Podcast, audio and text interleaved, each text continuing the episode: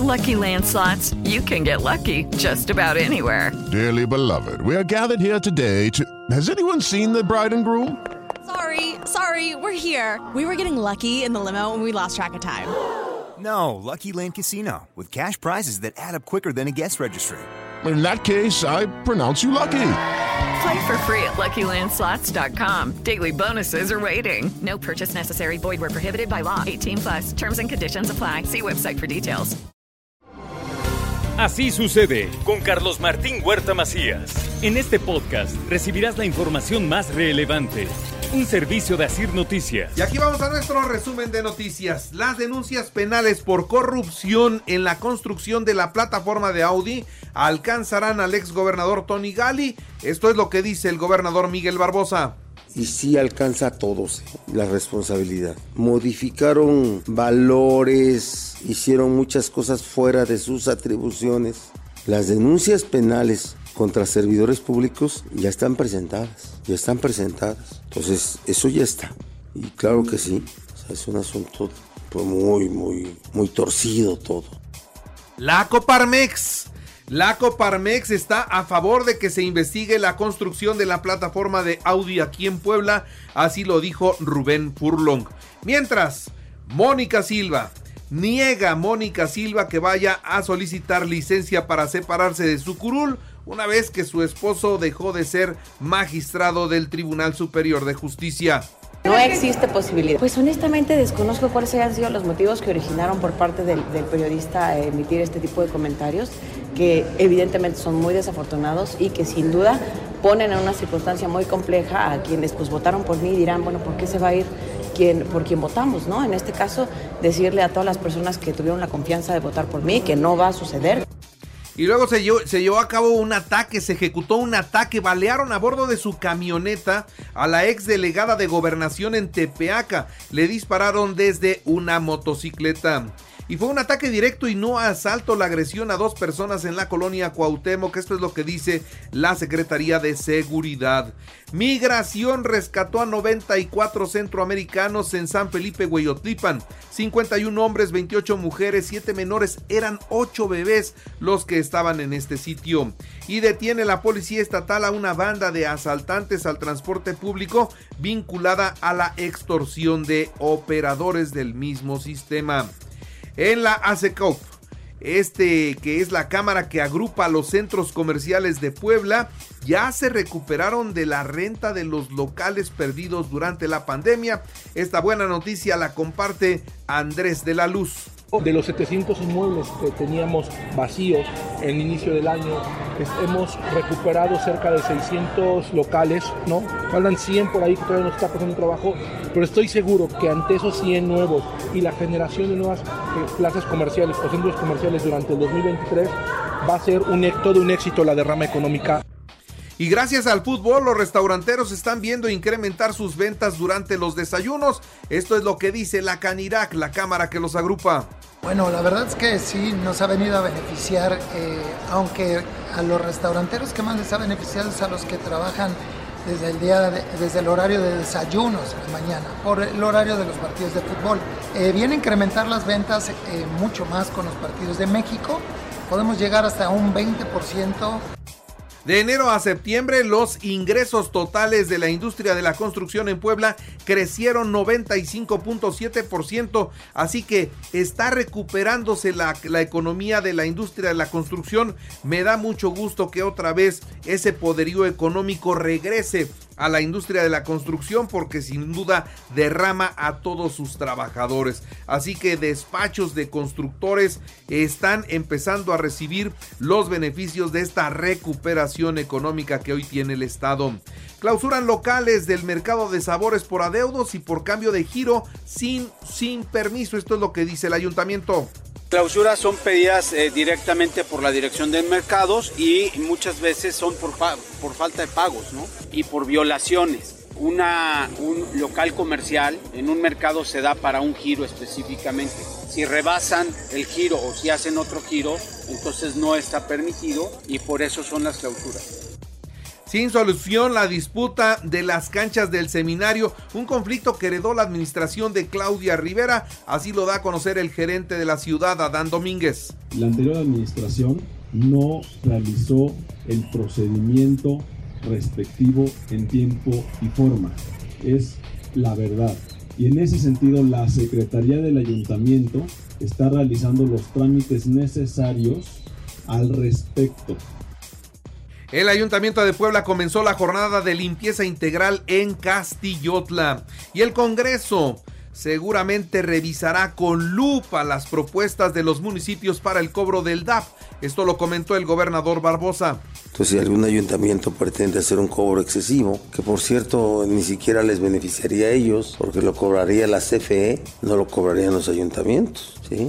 Si hay un cobro excesivo, pues no se les autorizará. Se autorizará por el Congreso seguramente algo que corresponda a la fórmula, las tasas que sean eh, las adecuadas.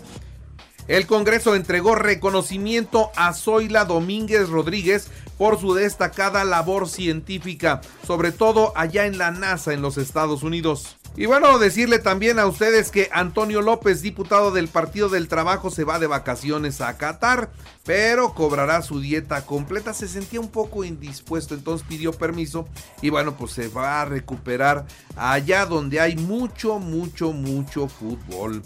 Eh, presenta el Ayuntamiento de San Andrés eh, pues los resultados de las acciones del gobierno abierto. También le doy a conocer que Puebla sumó 12 nuevos contagios de COVID, eh, ninguna defunción en las últimas 24 horas, así lo dijo el doctor José Antonio Martínez García, secretario de Salud. Tema COVID, 12 casos nuevos en comparación al día de ayer. Tenemos casos activos ambulatorios hospitalizados 230 distribuidos en 12 municipios. En lo que respecta a la hospitalización en todo el sector, cuatro pacientes hospitalizados, no hay pacientes intubados. En lo que respecta a las defunciones, un día más sin defunciones. Es cuanto, gobernador. Hoy es el Día Internacional de la Eliminación de la Violencia contra la Mujer. Se conmemora anualmente el 25 de noviembre para denunciar la violencia que se ejerce sobre las mujeres en todo el mundo y reclamar políticas en todos los países para poder erradicar este problema. Y reportan dos muertes más por meningitis aséptica en Durango. Van 12 casos, las pacientes habrían dado a luz. Matan al coordinador de la Guardia Nacional. Sí, al coordinador de la Guardia Nacional en Zacatecas lo mataron. Se trata de un general. El general José Silvestre Ursúa murió tras un enfrentamiento en el municipio de Pinos. Detienen al tío de Freddy, Imagínense nada más al tío y a la tía de Freddy, un niño de 8 años a quien azotaron contra la pared y le quitaron la vida. Bueno, pues la Fiscalía de la Ciudad de México ya los tiene tras las rejas. Y quitan la prisión forzosa a delitos fiscales. La Suprema Corte de Justicia de la Nación invalida la reforma del 2019. 9 de 11 ministros resolvieron que eh, pues el, el eh, contrabando, la defraudación fiscal y la simulación de facturas no, no clasifica como delincuencia organizada. El presidente recibió ayer jueves a su homólogo de Ecuador, Guillermo Lazo, quien realiza una visita oficial a nuestro país. La Secretaría del Bienestar en voz de su titular, Ariadna Montiel informó que la pensión para los adultos mayores aumentará cerca de mil pesos. A partir del próximo año les va a llegar a nuestros adultos mayores mil pesos más de su pensión. Nos vemos gordita hasta la próxima misión. Así le rindieron un homenaje luctuoso a Frida, la perrita rescatista.